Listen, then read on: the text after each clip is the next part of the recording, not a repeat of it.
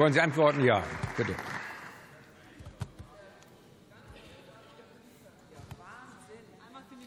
Ihre Position zur Frauenpolitik erübrigt jeglicher Kommentierung.